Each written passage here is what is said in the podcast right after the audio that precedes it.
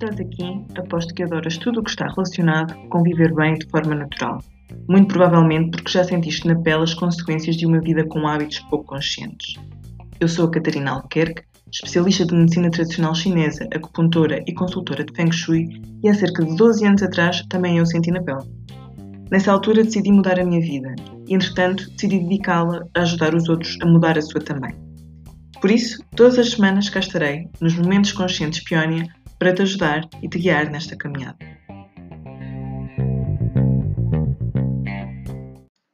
Olá, olá! No Momento Consciente Peónia desta semana vou falar-te sobre como a alimentação e a inflamação crónica estão relacionadas. Pois é, a alimentação é absolutamente fundamental, como tantas vezes falo, e dependendo de como ela é, pode fazer-nos bem ou tremendamente mal. É claro que há aqueles alimentos que nós já sabemos que não são saudáveis, como açúcares eh, em catadupa, eh, bolos, alimentos altamente processados, fritos, etc. E sabemos também que nós devemos ingerir com regularidade. Contudo, existem alimentos que podem até fazer parte daquele conceito de uma alimentação saudável, mas não te fazerem bem a ti. Porquê? Porque podes ser intolerante ou sensível e não saber. E às vezes até nas alergias alimentares isso pode acontecer. Ou seja, estás recorrentemente a ingerir alimentos que desencadeiam respostas eh, de defesa do teu organismo, ok? Porque o teu organismo é hipersensível a essas substâncias, ou seja, responde de uma forma exagerada à sua presença, levando a estados de inflamação crónica e, muito provavelmente, nem tens essa noção. Então, vamos lá esclarecer, para começar, estes três conceitos: de alergia, intolerância e sensibilidade alimentares. Sim, são coisas muito diferentes e aqui às vezes podemos compreender, ou começar a compreender, alguns dos sinais que o nosso corpo nos dá. As alergias alimentares são uma reação inflamatória imediata e normalmente é a presença de proteínas, ok? Os sintomas costumam ser severos, mas nem sempre o são. Ou seja, embora seja mais comuns que sejam severos, como diarreias ou até dificuldade respiratória, eles podem ser mais suaves, podem até um, manifestar-se como prurido na pele e nós não sabermos do que é que, de onde é que vem. Mas a grande diferença entre as alergias e as outras duas, os outros dois conceitos é que, neste caso, normalmente a resposta inflamatória é mediada por imunoglobulinas do tipo E. Portanto, facilmente através de determinadas análises e até de biópsia ao intestino, é possível compreender que existe uma alergia alimentar. Portanto, como disse, os sintomas podem manifestar-se de diversas formas, tanto no trato respiratório, gastrointestinal ou até mesmo na pele. E uma pessoa pode nascer alérgica a determinado alimento ou pode desenvolvê-la ao longo da vida. Um exemplo muito conhecido é a doença celíaca. Okay? Os celíacos são alérgicos e não intolerantes, como muitas pessoas acham, ao glúten. Enquanto existem pessoas que podem sim ser intolerantes ao glúten, contudo, a resposta será diferente. A intolerância alimentar, então, é também uma resposta exagerada à, presença de determinado componente de determinado alimento, mas é diferente, porque a resposta imediata não resulta de um mecanismo imunológico, resulta da dificuldade de, de digerir determinados componentes presentes no alimento e estes, estes componentes vão permanecer no intestino sem serem absorvidos, ok? Vão estar ali corpos estranhos sem serem absorvidos nem, e sem serem sintetizados nas paredes do nosso intestino durante algum tempo. Este fenómeno normalmente deve-se à ausência ou diminuição de determinadas enzimas, como por exemplo na intolerância à lactose. O que acontece é que a lactose deveria ser degradada pela enzima lactase, mas pela sua ausência ou diminuição não o é e, portanto, fica no intestino eh, durante mais tempo do que deveria.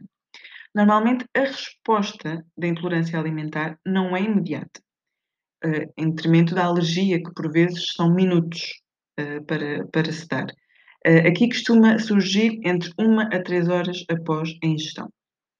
Contudo, quando o organismo tenta expulsar estes componentes não degradados, aí sim estes podem ser detectados enquanto agentes agressores e podem disputar uma resposta inflamatória local.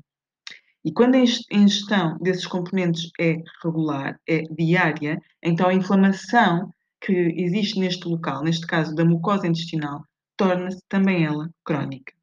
podendo levar ao aparecimento de várias outras doenças crónicas.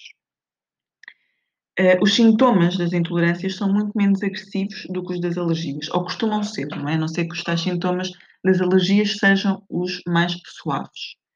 Um, normalmente são distensão abdominal, ou seja, inchaço abdominal, flatulência, dor abdominal, podem até aparecer cefaleias, ou seja, dores de cabeça, dores nas articulações, fadiga crónica e sensação de mal-estar geral. Mas agora imagina, se tu ingerires todos os dias aquele alimento, se ele fizer parte da tua alimentação diária, como é que vais saber que é ele que causa os teus sintomas? Não vais ter termo de comparação. Eh, e nós, existem tantos alimentos que nós consumimos todos os dias. Eh, o, o pão é muito comum, o leite é muito comum, aquilo que colocamos no pão ou no leite também é muito comum, mas até às vezes vegetais fazem parte da nossa alimentação. e portanto é importante fazer esta seleção, ok? Compreender o que é que nos faz mal. Para terminar, na sensibilidade alimentar, que é mais semelhante à intolerância, os sintomas costumam ocorrer mais tardiamente. Podem surgir até 72 horas após a ingestão. E normalmente também são mais suaves, ou seja, são mais no desconforto, no inchaço abdominal e às vezes podem alterar o funcionamento intestinal, prendendo ou soltando. Mas, mais uma vez, se esses alimentos forem ingeridos diariamente, os, os sintomas também se vão manifestar de forma consistente. Existem já vários estudos que aprofundam a ligação entre a intolerância alimentar e a inflamação crónica, mas ainda não lhe é dada a devida importância. Portanto, se tu costumas ter estes tipos de sintomas, eh, já percebeste porque é que eles aparecem? Já percebeste que estão relacionados a determinados alimentos e já retiraste esses alimentos da tua alimentação? Este é um processo que nem sempre é fácil, porque quando falamos de alimentos como espinafre, feijão, tomate, é fácil substituí-los por outros. Agora, quando falamos daqueles alimentos que culturalmente são muito importantes para nós e que temos até uma ligação emocional, como é muito comum com o trigo, não é? Com o pão, o desafio pode ser maior. Agora, garante, vale totalmente a pena.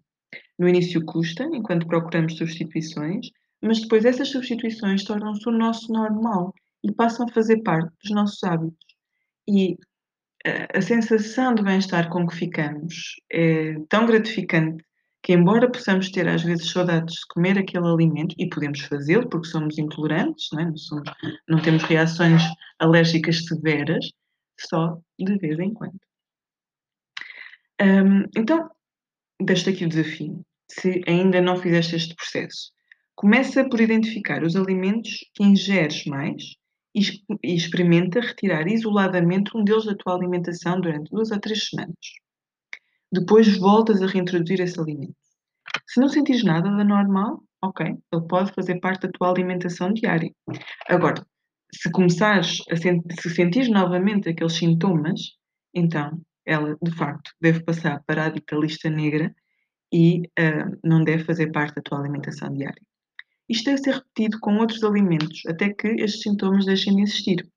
Agora, é claro que estes sintomas podem ser, uh, ou podem existir por muitos outros motivos e, portanto, é sempre importante que tu mantenhas os teus profissionais de saúde um, atualizados sobre o que se passa contigo e, eventualmente, até que já tenhas descartado outras possibilidades.